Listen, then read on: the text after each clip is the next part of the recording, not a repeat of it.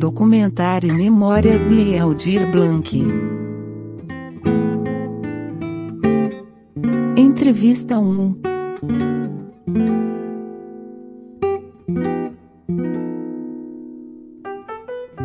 Eu sou a Cristiane Ramires, né, conhecida como Cris Ramires. Eu sou militante cultural desde 1991 eu atuo na área de produção cultural e a partir de 2006 eu passei a atuar também na área de gestão cultural.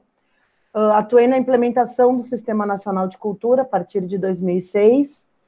Uh, assumi alguns cargos públicos, né, alguns cargos privados, todos na atuação da cultura brasileira, sempre militando em defesa do desenvolvimento do país, né, tendo a cultura como um dos pilares.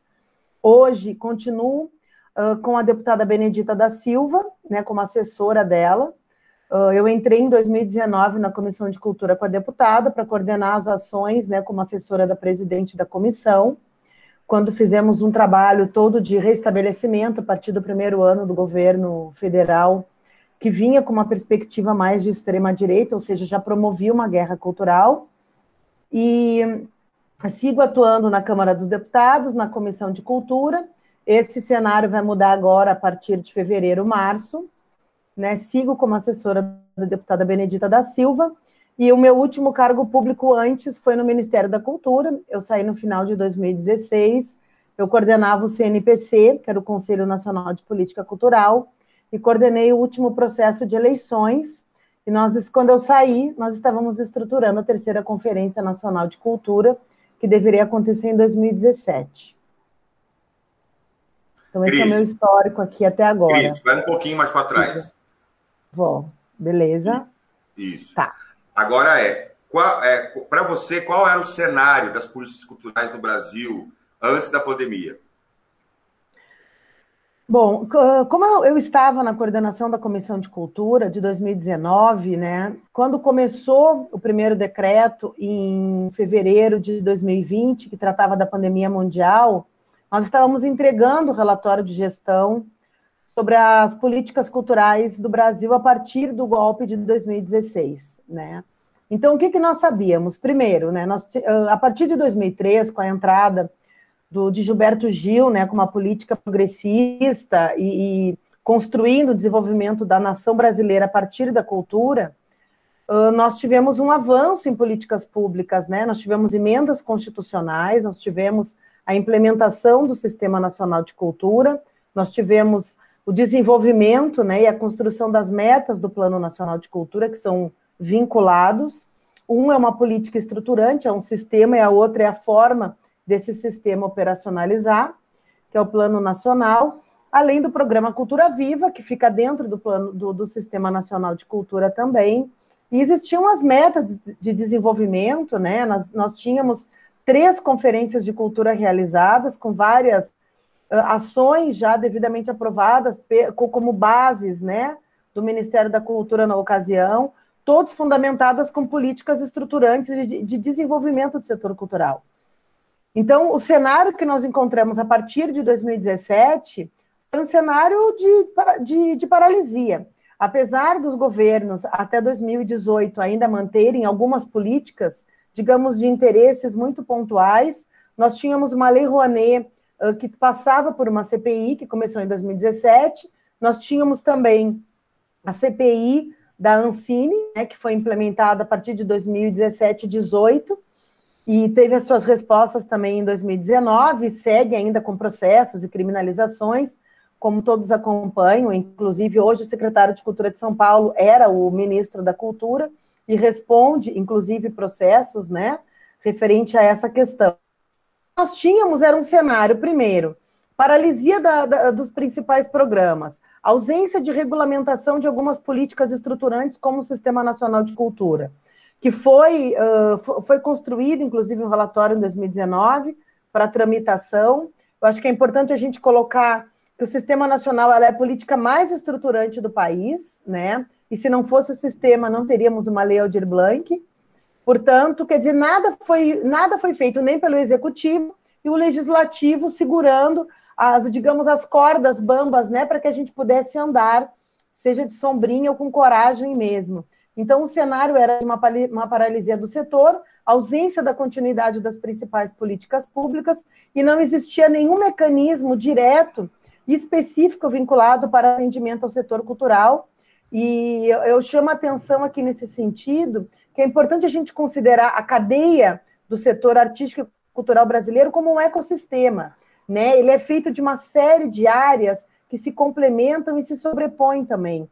Portanto, muitas vezes fica muito difícil você mensurar economicamente, principalmente quando você vincula a questão identitária, a questão social, a questão antropológica da cultura e a parte simbólica, né, a partir dos mestres, das mestras e daquela parte da história que não são contadas nos livros, né, que tratam a história e memória brasileira. Então, na verdade, nós tínhamos um apagão e não existia nenhuma política uh, imediata, alguma ação, alguma lei, alguma emenda que possibilitasse que o setor cultural tivesse um amparo diante do cenário que se apresentava. É, qual, qual, foi para você, tanto quanto pessoa quanto profissional, as primeiras impressões é, quando começou as notícias da pandemia e quando se percebeu que o Brasil também ia parar? Bom, nós digamos que tivemos a, uh, talvez fôssemos os primeiros a receber, né? A deputada Benedita ainda estava presidente da comissão. Como eu falei uh, um pouco antes, nós estávamos no momento de entrega do relatório de gestão da Comissão de Cultura, que já iniciou, né? Foi um processo da comissão que trouxe a participação social para dentro da Câmara dos Deputados, lembrando que, que todos os ah, todas as instituições, né, as comissões e conselhos que eram vinculados à participação social foram cortadas, né, ou seja, foram diminuídas as suas estruturas, com uma agenda praticamente inexistente dentro do governo federal.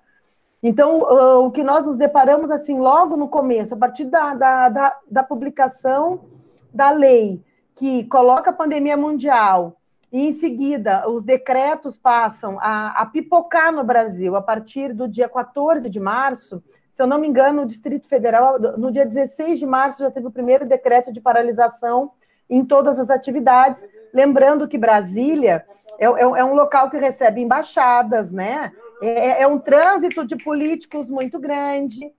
Então, quer dizer, você tem uma série de trânsitos que, tra que traria, obviamente, mais risco à saúde da população de todo o Distrito Federal. E, e, e, né, e de todos aqueles que trabalham com essa, com essa relação de, de, de idas e vindas, que, que faz parte do Congresso Nacional. Então, ali, já no começo de março, a deputada Benedita, ainda então presidente da comissão, é importante a gente apontar que ela segue presidente da comissão de forma interina, até a nova designação do presidente. Nós, logo no início, recebemos essa. começamos a receber os manifestos, né? de algumas instituições, depois eu posso citar algumas, foram documentos que abarcavam inicialmente mais de 60 mil assinaturas do Brasil inteiro, isso entre o dia 14 e 20 de março de 2020.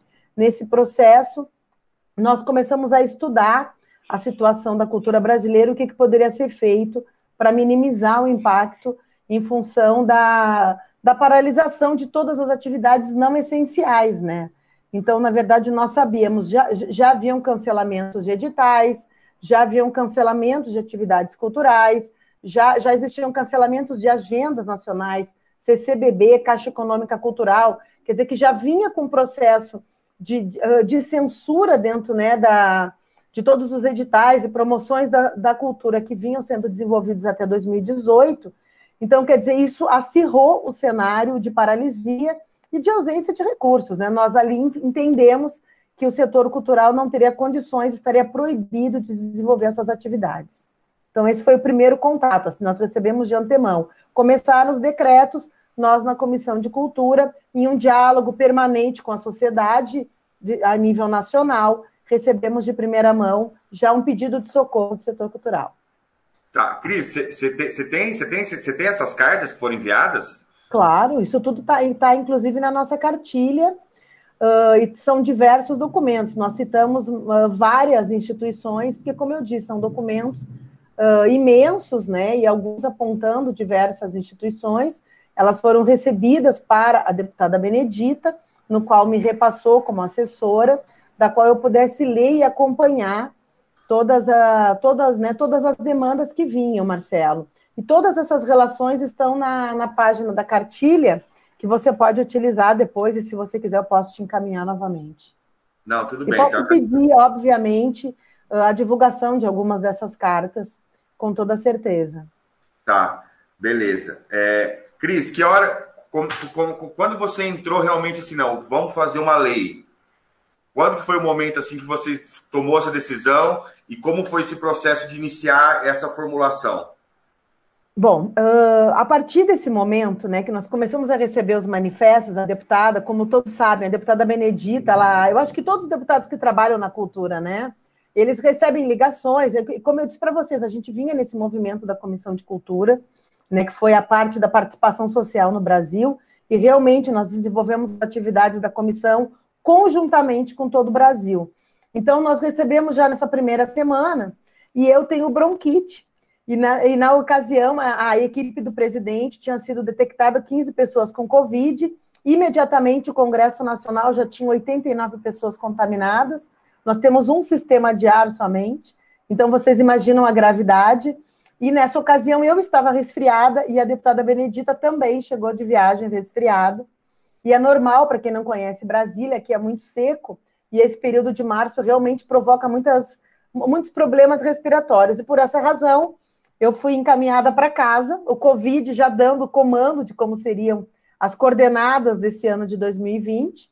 E a deputada me deu a seguinte missão: ela olhou para mim e disse, Cris, eu tenho esses documentos, eu imprimi tudo antes de poder sair, para não poder causar qualquer fragilidade na saúde dela.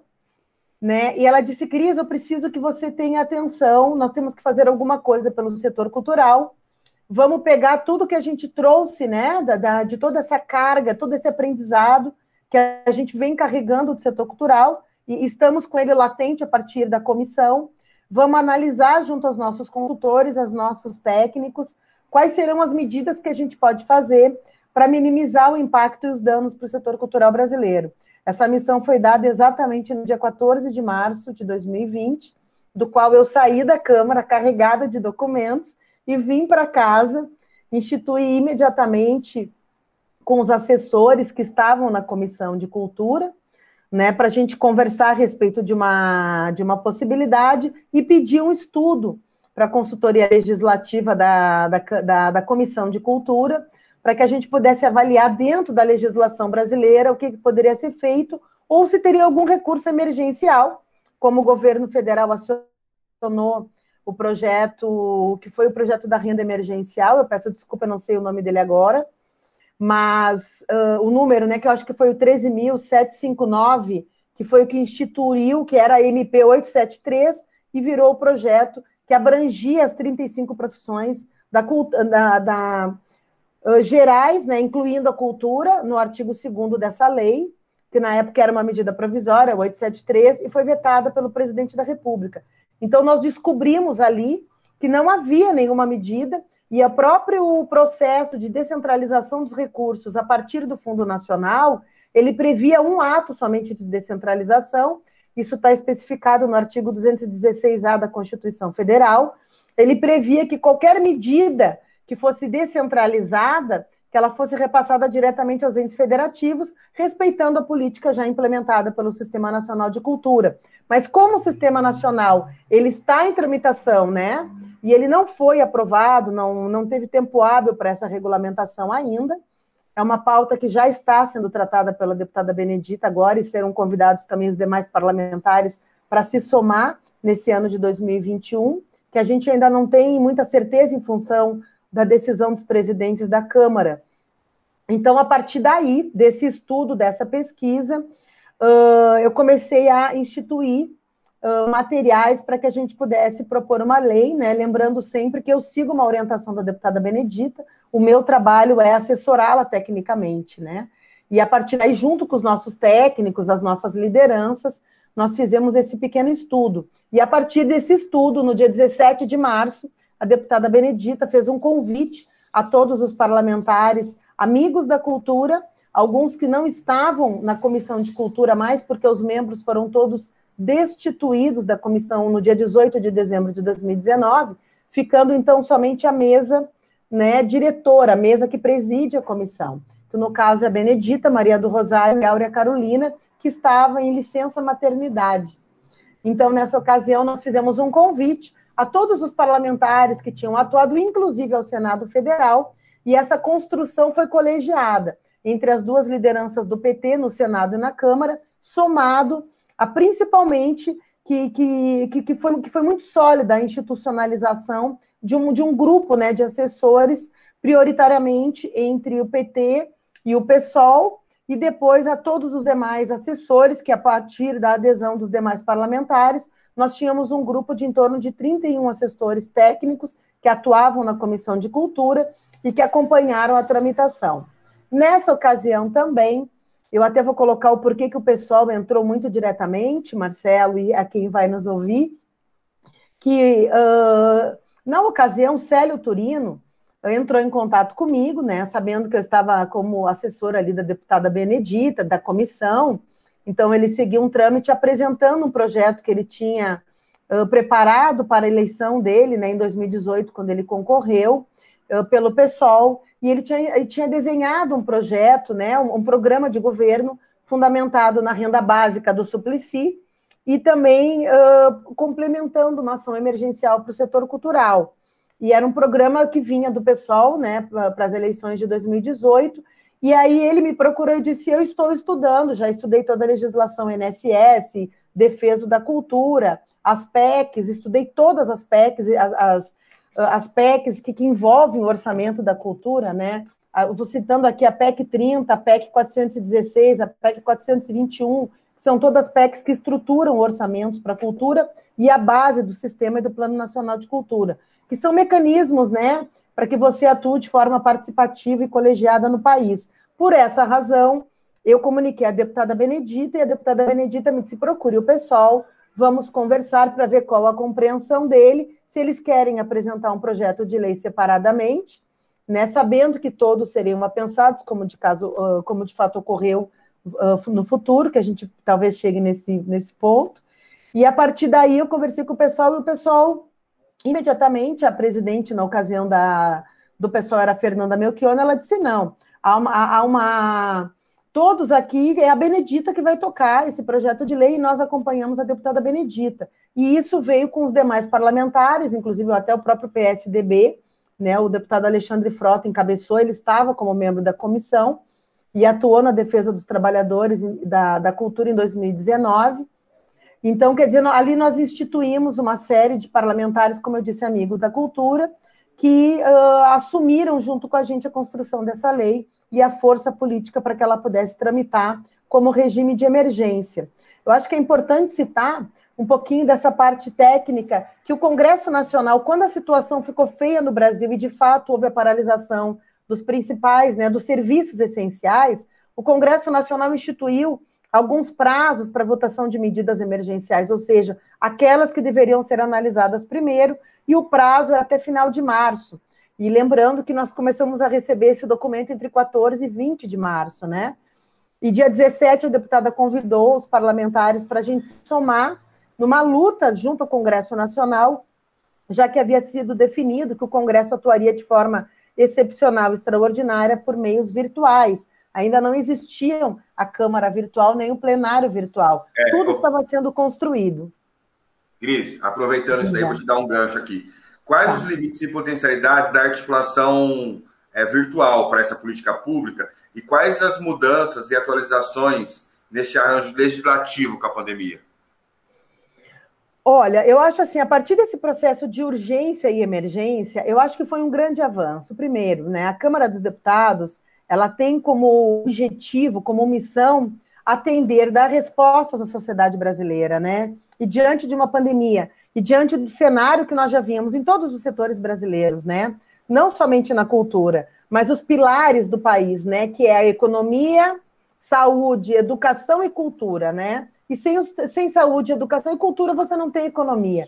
Então, quer dizer, obviamente, a economia fica mais fragilizada. Então, diante disso, a Câmara, eu acho que foi muito feliz, ela tem uma equipe de, de técnica, né, que faz esse suporte para o desenvolvimento das atividades uh, excepcionais e de atendimento à sociedade, quer dizer, a, a sociedade sempre tem uma necessidade muito mais veloz do que a capacidade do serviço público atender. Mas eu acho que foi muito feliz essa articulação, porque o presidente da Câmara deu, uma, deu um, um, comando de emergência e existiam ferramentas na Câmara para atender essa demanda, né? E eu acredito. Foi criado, foi criada alguma lei específica, Cris, para mudar a forma de votação, de legislar ou não?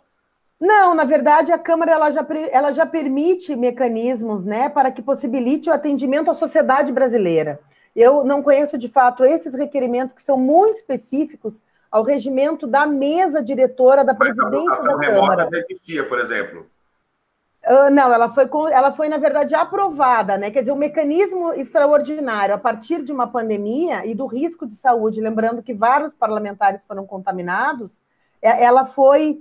O presidente da casa aprovou uma medida excepcional para atendimento e votação. Então, isso já. Então, tem... isso foi instituído. É, isso é um projeto de lei? Isso foi uma lei votada? Eu Ou... não me recordo, mas eu posso pesquisar e passar é para você. É uma lei ou um regimento? E eu acho que isso é uma, uma alteração no regimento permitindo o funcionamento da casa. Porque o regimento ele já prevê todos os mecanismos. E o principal, o, o, né, a missão da Câmara dos Deputados, que é atender a sociedade. Então, diante disso, a parte tecnológica da Câmara já existe, os mecanismos de participação já existem, tanto que, que foi aprovado por unanimidade a, o mecanismo, né, entre as duas casas, Senado e Câmara dos Deputados, para que houvesse essa, essa, essa transformação. E eu, de fato, Marcelo, eu não acompanhei uh, especificamente, como eu disse, esse detalhe, porque quando nós estamos numa comissão, nós seguimos literalmente o regimento da casa, né? Eu sempre disse várias vezes que participei de diálogos. Todas as minhas falas, elas têm um cuidado muito grande dentro, primeiro, do meu papel como assessora de uma presidente de uma comissão e o de uma parlamentar. E segundo, porque o meu cargo é um cargo de natureza especial de comissão. Então, eu sigo uma cartilha de 260 páginas e eu não posso errar. Né? Então, eu realmente, como eu estava instituindo a lei, coordenando a pedido da deputada Benedita, a, o processo da Léo Dir Blanc, que, infelizmente, por esse processo, ela, ela teve em 20 dias de março ali a perda da irmã mais velha e do filho mais velho da irmã mais velha. Então, foi um choque muito grande e ela me deixou como ponto focal dessa construção. Então, quem acompanhou mais essas medidas da Câmara dos Deputados foi a nossa chefe de gabinete e a nossa bancada. Então, o que nós recebíamos eram as orientações, vai funcionar assim, né? A, a mesa, é, o presidente encaminha desta forma, e a gente cumpriu. Mas isso seguia uns 15 dias ainda, viu, gente? Para organizar, mudou os métodos de votação, o sistema foi aperfeiçoado, foram 15 dias ali, até pelo dia 4, 4 5 de abril, foi ainda um ajuste. Aí depois a coisa tomou o rumo e funcionou perfeitamente. Então, eu acho que ah, isso, obviamente, não é difícil poder repassar para vocês, mas houve, de fato, um processo, eu acho que foi muito importante do Congresso Nacional, respeitando o princípio democrático, o Estado de Direito, de não paralisar em nenhum momento as atividades. Eu acho que é importante a gente lembrar que a Câmara, inclusive, ela votou mais projetos que, que, que normalmente votaria, e ela não paralisou nenhuma medida, né? Apesar das comissões estarem paralisadas, as consultorias legislativas que atendem às comissões e aqueles técnicos designados para esses pareceres, nós seguimos trabalhando continuamente 24 horas por dia e eu ainda não parei. Eu não tive um momento ainda de, de digamos, de folga nesse processo, né? Lembrando que o governo não deu um tempo também, um minuto para a gente. O desmonte ele foi feito cirurgicamente praticamente todos os dias. Então, todas as madrugadas, principalmente o setor cultural, a partir né, do aparelhamento do Estado, da, da retirada de direitos, mudança na, na, estrutura da Secretaria Especial, além de toda a estrutura e da barbárie, né, com o meio ambiente, com a saúde, com a educação que nós vivemos até hoje, né? Então, quer dizer, eu acho que a Câmara foi feliz, eu acho que esse ponto, Marcelo, é muito importante a gente colocar, que a Câmara ela, ela, é, é, ela respeitou o princípio democrático do Estado de Direito, né? Que foi atuar e, e priorizar, manter a agenda da, da, do Congresso Nacional sem um dia de prejuízo para a sociedade brasileira. E isso foi feito, uh, e isso a gente deve também aos servidores da casa, porque quem realizou esse programa e quem estruturou essas possibilidades foram os servidores da casa que, que já tinham estudos e, e mecanismos para fazer essas, essas ações, tanto que algumas audiências em 2019 elas já eram realizadas com participação de pessoas de longe, de outros países, inclusive. Né? Lembrando que a partir de 2018, muitos, muitos intelectuais, muitas, muitas pessoas da área de educação e de políticas públicas saíram do país. Então, essas pessoas mantiveram as audiências, ex-ministros, ex-secretários executivos, ex-pessoas né, do planejamento do país, como ex-embaixadores, todos eles atuaram em 2019 já com um processo de audiências por, por meios de, uh, virtuais, né, digitais. Então, eu acredito que foi um aprimoramento. E a Câmara percebe que pode ser uma forma benéfica, a partir de então, para não prejudicar, por exemplo, um parlamentar que tem que ser mantido em casa. A gente não sabe muito bem até onde vai essa pandemia, os riscos que ela vai trazer a partir das vacinas também. A gente sabe que sempre há uma evolução e algumas mutações. E com, esse, e, e, e com essa questão do Brasil não querer realizar uma vacinação coloca em risco todo um plano de saúde para o país e para toda a população brasileira. Então, e o Congresso Nacional, a gente não tem como não citar isso, porque o Congresso fica refém dessas situações, né, Marcelo? Como é que agora eu estou fazendo um plano de trabalho? Quer dizer, como é que nós vamos realizar as audiências públicas, né? Como vão operar as comissões? Então, eu acho que são respostas ainda que a gente espera do novo presidente da casa, que nós saberemos agora em fevereiro. Ótimo, Cris, muito bom. Eu mandei um recadinho ali para você, para não esquecer, porque eu tinha, hoje de manhã, eu, eu, eu, tinha destacado isso, que é importante a gente descobrir mesmo como, como que mudou a votação remota tal, porque isso vai dar toda a diferença, né? Na velocidade, na forma como foi feita, né? Uhum. É, a gente vai investigar Sim. isso aí e a gente vai continuar investigando. Agora, Cris, é o seguinte, eu vou juntar Sim. duas perguntas aqui, a 5 e a 6. Tá. É, Quais as principais ações e encontros que você participou? A mobilização e articulação política para lá tiveram ao menos três períodos de destaque: o estado de calamidade, que você já falou, né, as iniciativas dos, dos congressistas, os arranjos e mobilizações no período entre a formulação e a mobilização. É, para você, quais assim, quais as principais é, ações, encontros, dinâmicas que te marcaram, assim, até a, a, a, a, a votação? Bom, foi um processo muito longo. Respondendo assim, eu não saberia dizer quais foram as principais. Eu participei mais de 116 reuniões técnicas, lives, processo de interação. Né? Então, ah, para mim é muito difícil lembrar agora qual foi o mais. Eu acho que a partir do momento que uma deputada, como presidente da comissão, faz um chamado para o parlamento e nós respondemos os e-mails e as cartas dizendo: estamos trabalhando, vamos trabalhar em conjunto de forma nacional, né? Eu acho que é importante colocar também. Eu, eu, eu tenho relação com as 72 mil pessoas que eu me relacionava desde quando estava como coordenadora do Conselho Nacional de política cultural, né? Eu venho de 30 anos de luta cultural. Então, quando eu cheguei na comissão, foi muito bacana, porque, inclusive, vários partidos né, de, de, de, que acompanhavam o governo falaram: nossa, a Cris está aqui, então vai dar para a gente trabalhar tecnicamente agora.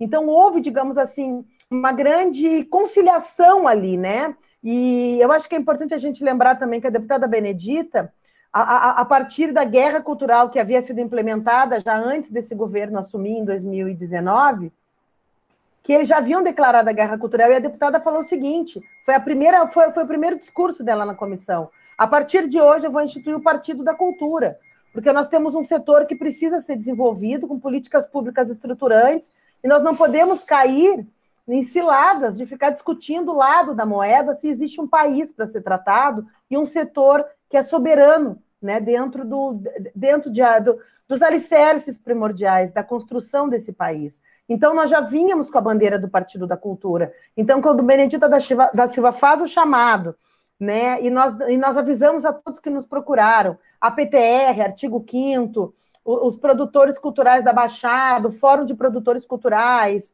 os próprios servidores né, das MIN que se ofereceram para subsidiar o que vocês precisarem. Nós somos servidores, nós temos condições de atuar junto, estamos juntos. Então, assim, eu acho que esse foi o processo primordial quando, pela única vez desde 2018, que ninguém falou em direita e esquerda naquele processo. Existia um setor precisando né, de algum amparo legislativo, de, de soluções, e existia um grupo de pessoas uh, muito empenhadas para que isso acontecesse. Eu acho que a partir do momento que houve esse chamado e que Célio Turino institui o grupo, né, que não era convergência cultural e se transformou depois, e que a partir dos grupos que eu já atuo, né, eu atuo em todos os colegiados setoriais do era da, da, do CNPC, que foi destituído em 2019, né, foi quando houve a troca definitiva, mas o grupo já estava praticamente sem atuação desde 2017, que é quando deveria ter de fato a nova eleição do conselho. Então, quer dizer, esse grupo, né, sendo eu, eu me relaciono com 75 etnias de povos indígenas, eu me relaciono com quilombolas no país inteiro, eu me relaciono com políticas estruturantes de mulheres, né? Então, quer dizer, as lutas sociais, a deputada Benedita já vem de uma luta também pelos trabalhadores, pelas mulheres, né, pela negritude brasileira, pela identidade brasileira de verdade. Então, assim, quando nós dissemos estamos juntos, vamos, veio todo mundo né? E aí, quando amplia, entra Jandira Fegali, ah, Maria do Rosário, Áurea Carolina, que mesmo de licença maternidade atuou com a APTA e com toda a força né, do pessoal nacionalmente. Aí nós temos a turma dos griós, nós temos a turma do, do, do Fórum de Nordeste, né? A deputada Benedita fez um convite para Fátima e para Arani. Fátima Arani é presidente do Fórum uh, do Nordeste, né? E Fátima Bezerra é membro do consórcio Nordeste, quer dizer, ah, duas instituições muito potentes dentro da discussão política e de fortalecimento de setores estruturantes, estratégicos no país, né? Então, quer dizer, nós fizemos esse chamado e eles logo chamaram todo mundo. Então, quer dizer, a partir daí, Marcelo, e a vocês aí que estão ouvindo, foi quando assim veio todo mundo. E aí, quando houve o chamado que se soma a Mídia Ninja, que aí já foi abril, maio, né? O Media Ninja entrou, já era para o dia 11 de maio. Quer dizer, já existia um grupo acontecendo, já existiam atividades acontecendo, e aí a coisa selou de uma forma realmente efetiva, e o, o chamado já havia sido dado, e foi dado o chamado aquele que diz agora é a hora, né? Foi designada a relatora a deputada Jandira, acho que, se, eu não me engano, foi no dia 7 ou 8 de maio, e a partir daí, institucionalizado, as reuniões que vocês fizeram, os vídeos, né, com uma agilidade de comunicação que só o Media Ninja tem, que um abraço aos meus amigos do Media Ninja, e aí institucionalizou de fato toda essa questão. Mas eu acho que não é, acho que é importante a gente lembrar que foi assim, foram várias camadas, né? A, a, a galera, como fala da graxa, né? A galera do backstage, os trabalhadores técnicos, que é a turma que faz acontecer, desde costureiro, segurança. Quer dizer, eu também vinha né, de uma luta por Dulcina de Moraes. Eu coordenei a Fundação Brasileira de Teatro, que abarca muito essas lutas, sabe, dos técnicos, a galera ensina técnicos, né, de iluminação, de luz, de som, de cenário, de costureira, da, dos monitores, da segurança, do brigadista, quer dizer, nós já temos uma luta histórica. A Dulcina de Moraes já vem dessa, dessa ação de, de institucionalizar o papel da arte e do artista no Brasil. Então, quer dizer, eu, eu, chego na comissão de cultura com essa turma. E a galera dizia agora, porque nós estamos fora, porque sempre os editais são feitos para artistas. E o que, e o que, que sobra de nós? Porque nós somos os contratados desses artistas, desses grupos, desses coletivos, né? Ou dos espaços culturais como mantenedores, né? Técnicos do, do, desses espaços culturais. E agora, José, nós temos várias pedras no caminho.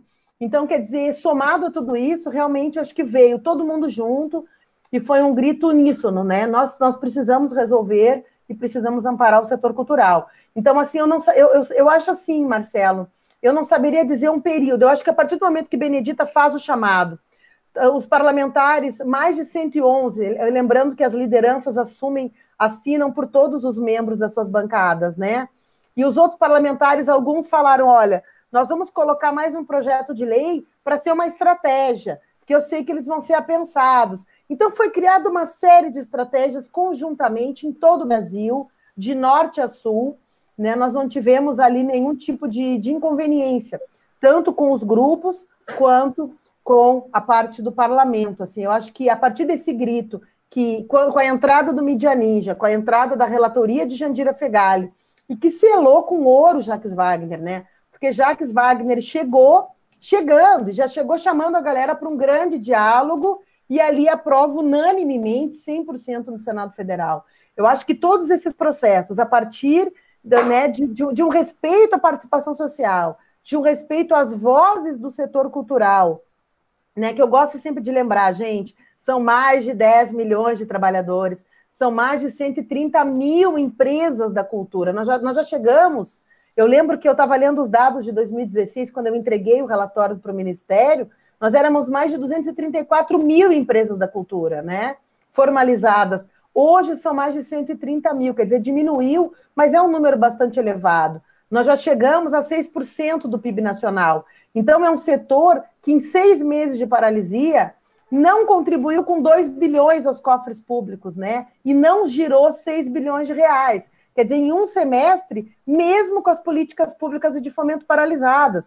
Então, quer dizer, é um setor que tinha que ter atenção e acredito que nós técnicos, além da minha missão como articuladora da cultura e lutadora, militante né, da cultura como desenvolvimento, somado a essa sociedade, a todos esses milhares de trabalhadores, eu acho que esse foi o processo mais, mais relevante em toda a luta. A união de todos por um mesmo objetivo. Além, obviamente, da, do exercício da cidadania, né? Porque eu acho que a Lei Aldir Blanc, ela trouxe isso também. Ela trouxe a participação da sociedade para compreender o papel do legislativo, para compreender a relação da construção de uma lei e o que isso implica, né?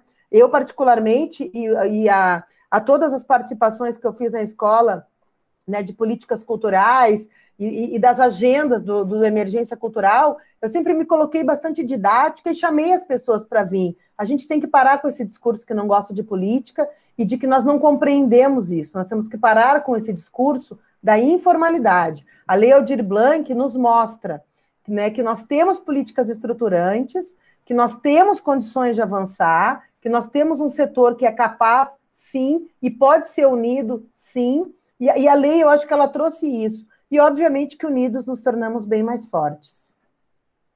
Cris, é, muito bom. É, após a aprovação da lei, né, é, como você avalia o papel do governo federal na regulamentação e na aplicação da lei? Bom, eu vou fazer aqui um breve recorte, né? Após a aprovação da lei na Câmara, a deputada Benedita fez no dia 26, fez no dia 28 de junho. Aqui, deixa eu ver certinho a data, 20, não, 29 do 6. A lei foi aprovada no dia 26, tá? Não, ela foi aprovada no dia, ela foi aprovada no dia 4 do 6 no dia 9 do 6, ela foi encaminhada para a sanção presidencial. E aí nós fizemos uma reunião técnica para debate da aprovação da Lei da Emergência da Cultura e o pedido de interlocução com o Ministério do Turismo. E eu vou dizer por que, que eu estou falando isso agora. Porque a gente percebeu que não existia telefone no, no site, você não tem interlocução, você só tem o canal de ouvidoria. Quer dizer, como é que os entes federativos, se existia já um, uma certa negligência de diálogo com o Nordeste, Quer dizer, todos aqueles entes que possuem um, um, um governo progressista eram praticamente retaliados pela, pela gestão do governo federal. Então, quer dizer, tinha que haver uma ação para a gente tratar isso de uma forma mais atenciosa. Então, nessa reunião técnica, nós já sentimos ali o cutuco, viu? A deputada Benedita organizou essa reunião técnica, uh, convidou, foi, foi uma reunião que nós fizemos abertura com Lia de Itamaracá, estavam presentes né, o presidente do Fórum de Secretários, presidente de prefeitos, ABM, CNM e, e demais uh, parlamentares, estudiosos, ex-gestores da cultura. Então, quer dizer, nós tivemos ali uma grande leva de pessoas que fizeram parte da construção do que a lei Aldir Blanc possibilitou. E, né, essas pessoas convidadas foram a estrutura das políticas que foram utilizadas como base legal da lei Aldir Blanc. E ali nós já sentimos que o ministro mandou representantes, mandou uma assessora uh, que, de fato, assim, ela era inócua, porque ela não tinha nenhum poder de decisão. Ficamos de, de fazer alinhamento melhor para. E, e, na verdade, assim, o que deveria ser instituído a partir dessa ocasião, da aprovação da lei efetiva, seria a constituição de uma comissão, junto ao Conselho Nacional, junto com setores representativos do fórum, quer dizer, o Conselho Nacional já possui essa representatividade e a partir dali tivesse essa missão de acompanhamento e também aquela chamada ativa para os setores culturais participar. Então, nós já assim, em primeiro lugar, né, quem, quem estuda e conhece política, né, eu particularmente não consigo assumir um cargo sem, sem me apropriar do que está acontecendo. E nós sabíamos que não seria nada fácil, né? Nós sabemos o que estava posto para a cultura brasileira. E eu, particularmente, porque estava como técnica em 2019. Então, eu vi os cortes que estavam sendo feitos gerais, assim. Então, eu já sabia que, que, que obviamente, qualquer diálogo deveria ser instituído a partir de uma comissão formalmente instituída, né? E que, obviamente, eles fariam tudo para atrapalhar. Eu acredito que a emenda não foi pior que o soneto. Eu acho assim que eles até cumpriram ali o que se propuseram, cumpriram os prazos. Lembrando, né, que como foi dito diversas vezes, que a deputada Jandira fez uma grande né, ação dentro do parlamento para aprovação, mas essa ação veio de uma ação que já vinha sido instituída, né? Quer dizer, não foi uma questão assim construída em uma semana, né? Foi uma ação de fato que foram várias reuniões, vários assessores, vários encaminhamentos de materiais, a próprio processo da relatoria, todos nós técnicos ficamos em alerta 24 horas, cada análise do relatório da deputada era passado para nós, nós fazíamos análise, conversávamos com os assessores, né, do, do de, de, dos partidos que acompanham o governo, havia diálogo da deputada também Benedita, de todos os parlamentares com o ministro do Turismo, na ocasião, é importante a gente lembrar que em maio saiu um decreto que efetivamente a cultura saiu da cidadania, que era do terra, assumiu o Onyx e foi para o turismo. Ainda estava dividido o ministério com cargos, o orçamento ainda estava na cidadania. Então, assim, existia uma série de confusões. E essa foi uma das razões que se optou pela descentralização a partir dos entes federativos, porque a partir, inclusive, da naquela entrevista trágica, né, daquela pessoa, daquela atriz que, que, que, que, assim, infelizmente, fez aquele horror na televisão e, e, não soube falar do papel da Secretaria Especial de Cultura. Aí depois nós tivemos uma imitação terrível, né, de um cenário horroroso mundial, que foi a evocação de Goebbels no outro secretário. Então, assim, a coisa só piorou. Então, nós sabíamos que ali não tinha muito e que deveria ser negociado, de fato, com uma bancada do Congresso Nacional né? Nós tivemos o apoio do presidente da casa, o Rodrigo Maia, nessa negociação, mas eu acho que esse foi o ponto principal: essa articulação interna dentro da Câmara e, e também essa construção conjunta, né? Que eu gosto sempre de citar o, o meu colega Marco Souza, que é um técnico né, que atua no Senado Federal, ele era o responsável pelos direitos culturais e pelo direito autoral no Ministério da Cultura, é considerado um dos maiores especialistas pela ONU né? Um dos maiores especialistas em cultura do Brasil, ele é reconhecido pela ONU, então quer dizer, nós tínhamos uma equipe técnica, né? O próprio Bruno Moreira, que atua na parte de orçamento e é vinculado ao senador Jacques Wagner, o cara é um monstro, ele é referência no Senado Federal. Então, quer dizer, nós tínhamos uma equipe que dava embasamento, inclusive, para os questionamentos. Eu atendi senadores de todos os partidos, eu atendi o DEM, eu atendi o PSDB, eu atendi na Câmara o PSL, dei instruções, expliquei o que, que era lei. Então, assim, houve muito de fato, gente, é, esse trabalho que não foi mostrado, né? Que é o trabalho dos invisíveis, que somos nós. O nosso papel realmente é esse, né? é, é, é esclarecer e orientar essa política, essa lei que está sendo uh, instituída e, e, e promovida para o benefício social e o impacto que ela vai dar. Então, obviamente, quando eles entendiam que teria um quinhão de recursos sendo investido no município no estado, e isso alavancaria a, a economia local, isso daria dignidade para o setor artístico, cultural e de formação, né? lembrando que a cultura e a educação caminham juntas, então, quer dizer, ali realmente não havia né? quem não visse que seria benéfico para todo mundo essa lei. Então, acho que esses foram processos fundamentais, teados né, de uma forma ex exemplar para o Jandira Fegali, mas que já vinham né, com, a, com, as fiandeiras que fizeram essa linha e toda essa construção que Jandira fez uma grande peça, foi uma grande tecelã, e depois Jacques Wagner selou com uma peça fantástica que foi essa aprovação e a força disso, e a força disso chegar nos entes federativos, né, como, como bem-vindo Lembrando que tinha uma implicância péssima nesse processo. que é a eleição municipal, que causava uma série de, de, de, de, de questões que prejudicava não só a divulgação, mas também os interesses políticos envolvidos de uma gestão para outra, né? Os prazos da lei eram muito curtos, quer dizer, o cara tinha que entregar uma gestão para uma entrada de um outro de um outro governante, mediante uma prestação de contas e devolução de recurso federal, que saiu com um decreto de regulamentação que, a, a, apontando assim diretamente. Aquele que não executar direito pode ser criminalizado penalmente, inclusive. Então, quer dizer, existia uma responsabilidade muito grande nesse sentido. Mas eu acho que, apesar de tudo, houve, houve, se houve uma boa vontade, mas a gente sabe que um governo que chega para destruir não é um governo que vai semear. Então, na verdade, eu acho que a força foi muito mais a sociedade e dos acordos entre o parlamento e o governo federal. É, então, aproveitando aqui para a gente ir, para as perguntas finais, é, qual a sua avaliação, percepção de quais, primeiro, os, os desafios, problemas e dificuldades da lei, da execução da lei? Bom, vamos lá. Eu, se, se eu pudesse hoje, eu apontaria vários, várias questões que eu vi. Em primeiro lugar, eu acho que uma coisa que não ficou muito clara, tá? eu vou falar dos problemas da lei. Eu acho que o que não ficou muito clara era, primeiro, o, o público que seria atendido por essa lei. Né? Eu acho que não ficou claro que deveriam ser trabalhadores da cultura que não tivessem emprego fixo ou outra fonte de renda.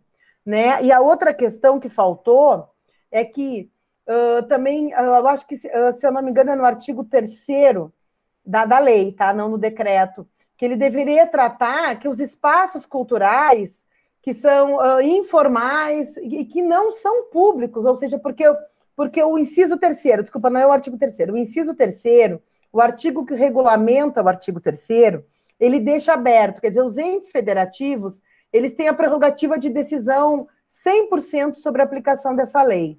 Né? Eu já sou muito legalista nesse ponto. Então, eu acho que isso deu margem para cada um fazer o que quiser. E nós temos recebido denúncia. Ontem eu fiquei até uma e meia da manhã com, com dois estados orientando. Inclusive, soubemos agora do Tocantins que existem grupos que receberam seis prêmios e que existem artistas que são solo, mestres, e que, e que não vão receber, porque encerrou as contas, eles estão vendo se vão ter como pagar. Então, quer dizer, houve uma série de desvios. Eu acho que faltou apontar algumas definições mais uh, já fundamentadas em leis, como a própria lei do sistema, né? Eu acho que faltou também a questão do orçamento, por exemplo, que todo mundo teve muita dúvida. Eu acho assim, quando nós fizemos o PL 1075, existia um princípio muito legalista, ele não era realmente um projeto de lei charmoso. Ele era um projeto bastante técnico, mas ele instituía, por exemplo, né, aquele que tem o Fundo Nacional instituído, né, ele, ele vai receber e vai cumprir os mecanismos mediante medidas emergenciais, cumprindo o decreto uh, de emergência, quer dizer, é, é uma pandemia, então você tem que ter mecanismos, obviamente, toda a legislação de todos os entes prevê esse, esse, esse período, né? Seja de emergência, seja de calamidade pública, né? Nós estamos mais acostumados com enchentes ou com barragens, né?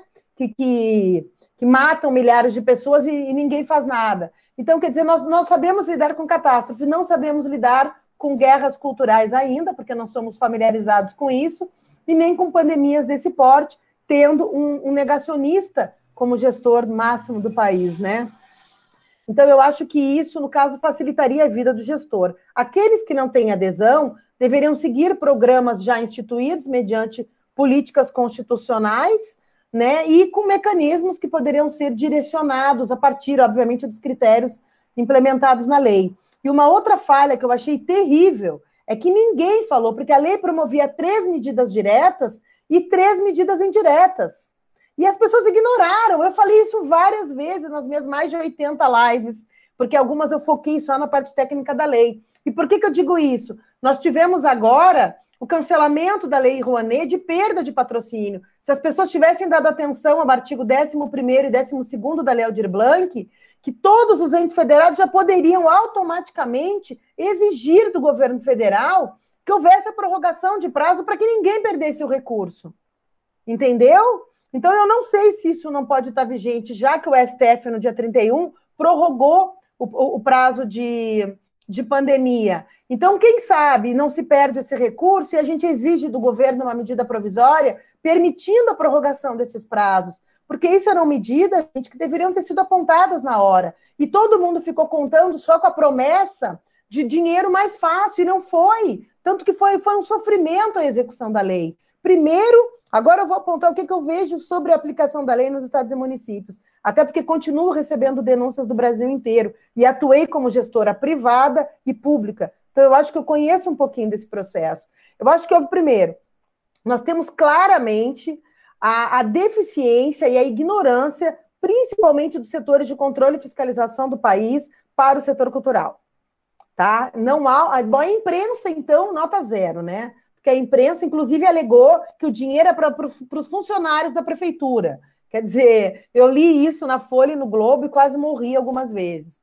Outras vezes alegaram que o recurso da lei era do Fundo Nacional de Cultura. Não é, né? Isso não é. Também foi um acordo do Congresso todas as leis emergenciais aprovadas como medidas emergenciais vão se utilizar do recurso do orçamento de guerra, emenda constitucional 106. Então, quer dizer, isso também foi equivocado.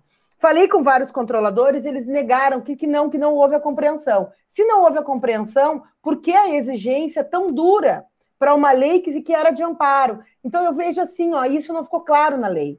Ela ficou uma lei de emergência, ela misturou amparo social com fomento, mas ela não, ela não deixou claro ali, somente no artigo 1 que eu, que eu vejo hoje, assim, para mim, 60% do país ignorou que era uma lei de medidas emergenciais, e a partir da, da publicação do decreto, que, que penaliza os gestores desse contrato com o governo e o repasse desses recursos, é claro que as pessoas ficam com medo. A gente sabe que existe uma caça, né? As pessoas que estão promovendo, de fato, as políticas públicas que, que beneficiam a sociedade brasileira. Estão sendo caçados, sim, a gente sabe disso. Então, quer dizer, há uma ausência do conhecimento das políticas públicas, há uma conhecimento, há ainda né, o poder né, judiciário, que é o poder do controle, da fiscalização, dos procuradores, dos promotores, quer dizer, dos juízes, um certo endeusamento do seu poder, né? E, mas, mas também tem um lado muito positivo, que eu recebi várias, vários comentários que os procuradores nunca imaginavam o papel da cultura como fundamental. Então, quer dizer, eles passaram, eu acho que a gente sensibilizou um pouco, mas eu acho que o conhecimento entre o papel da cultura como soberania e desenvolvimento de um país de alicerce de uma nação e a compreensão das políticas que foram implementadas, inclusive constitucionais, não chegam na cabeça dessas pessoas. Por isso, tanta dificuldade. O segundo, a vontade política.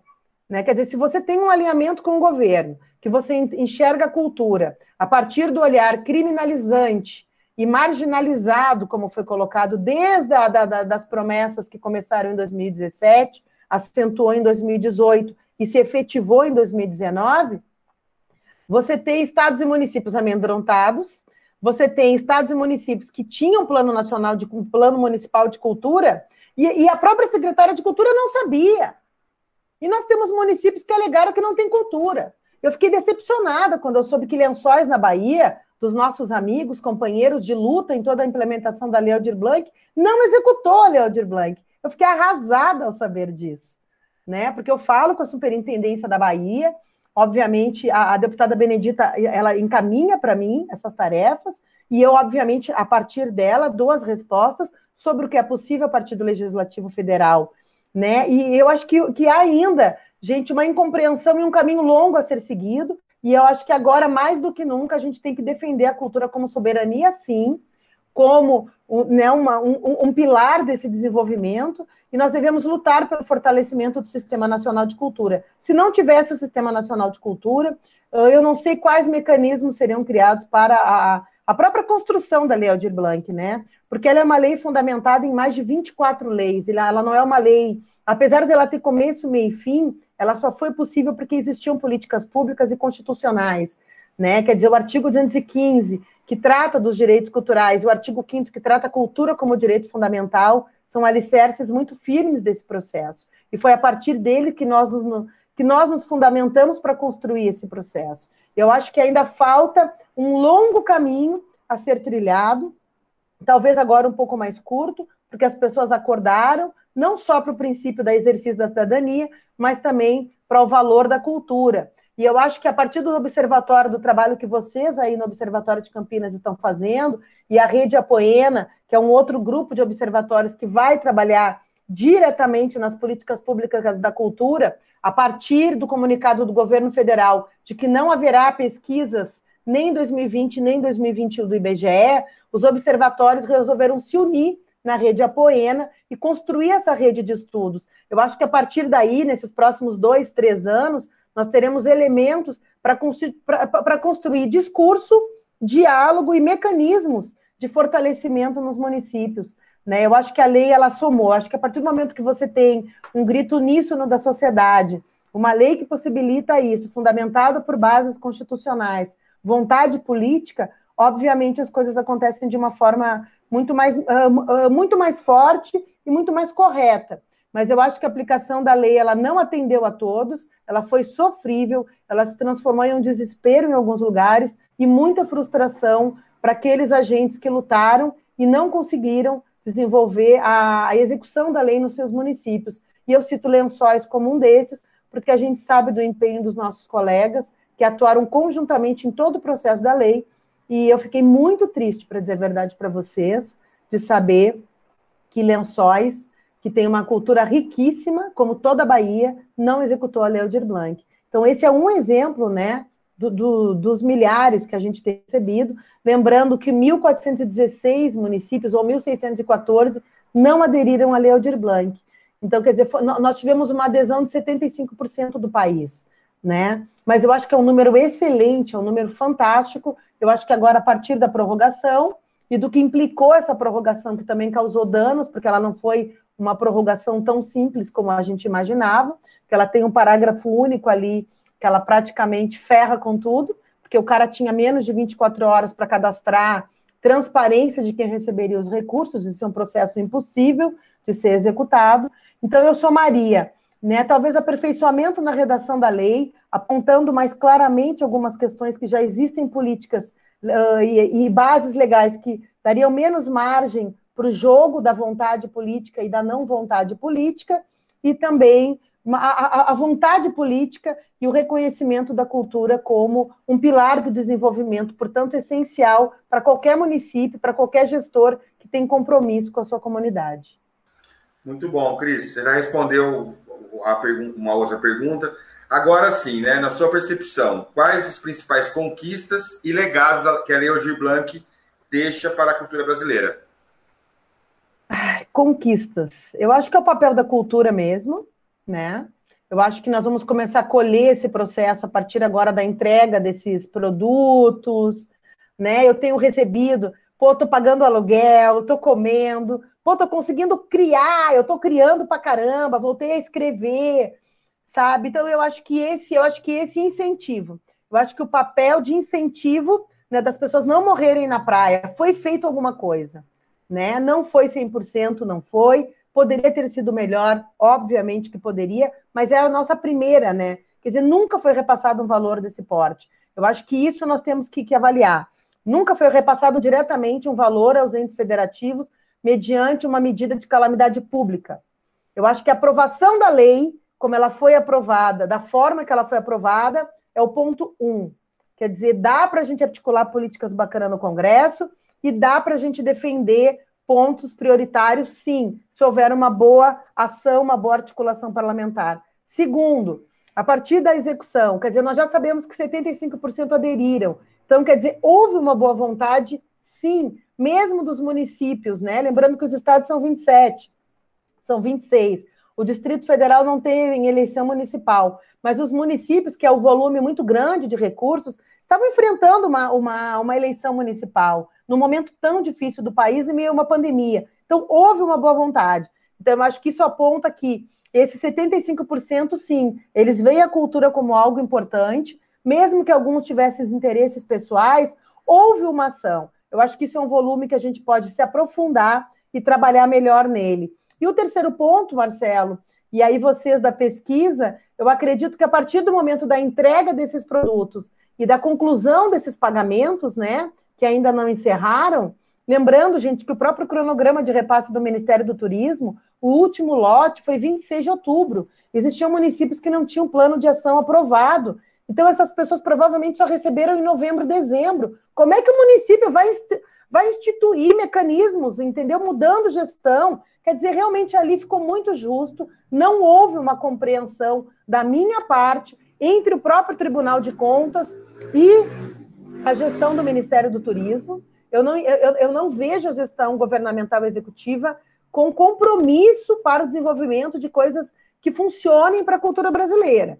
Então, isso é mais um ponto que a gente identificou, e eu acho que são fatores que, se a gente pegar esses dados, a partir da pesquisa que vocês vão nos trazer também, junto com os demais observatórios, junto com os dados que serão apresentados nos portais da transparência, a gente vai conseguir apontar exatamente o que, foi mais, talvez mais fraco, o mais fraco e o mais forte. Mas eu acho que esse movimento de botar a cultura como pilar e dentro de uma estrutura emergencial, junto com os setores fundamentais, foi a grande vitória. Agora são análises mais profundas de pontos específicos, mas eu acho que 75% de adesão é um número bastante expressivo, e nós temos que ver agora como é que vai ficar as devoluções. Nós sabíamos que, que, que até final de novembro, parte do país não conseguiria executar até 90%, alguns conseguiram de fato, a partir de esclarecimentos né, e orientações e notas técnicas, a gente emitiu várias, conseguiram organizar aí com seus setores de orçamento e conseguiram aprovar e, e empenhar esse recurso. Eu acho que essas são as maiores vitórias.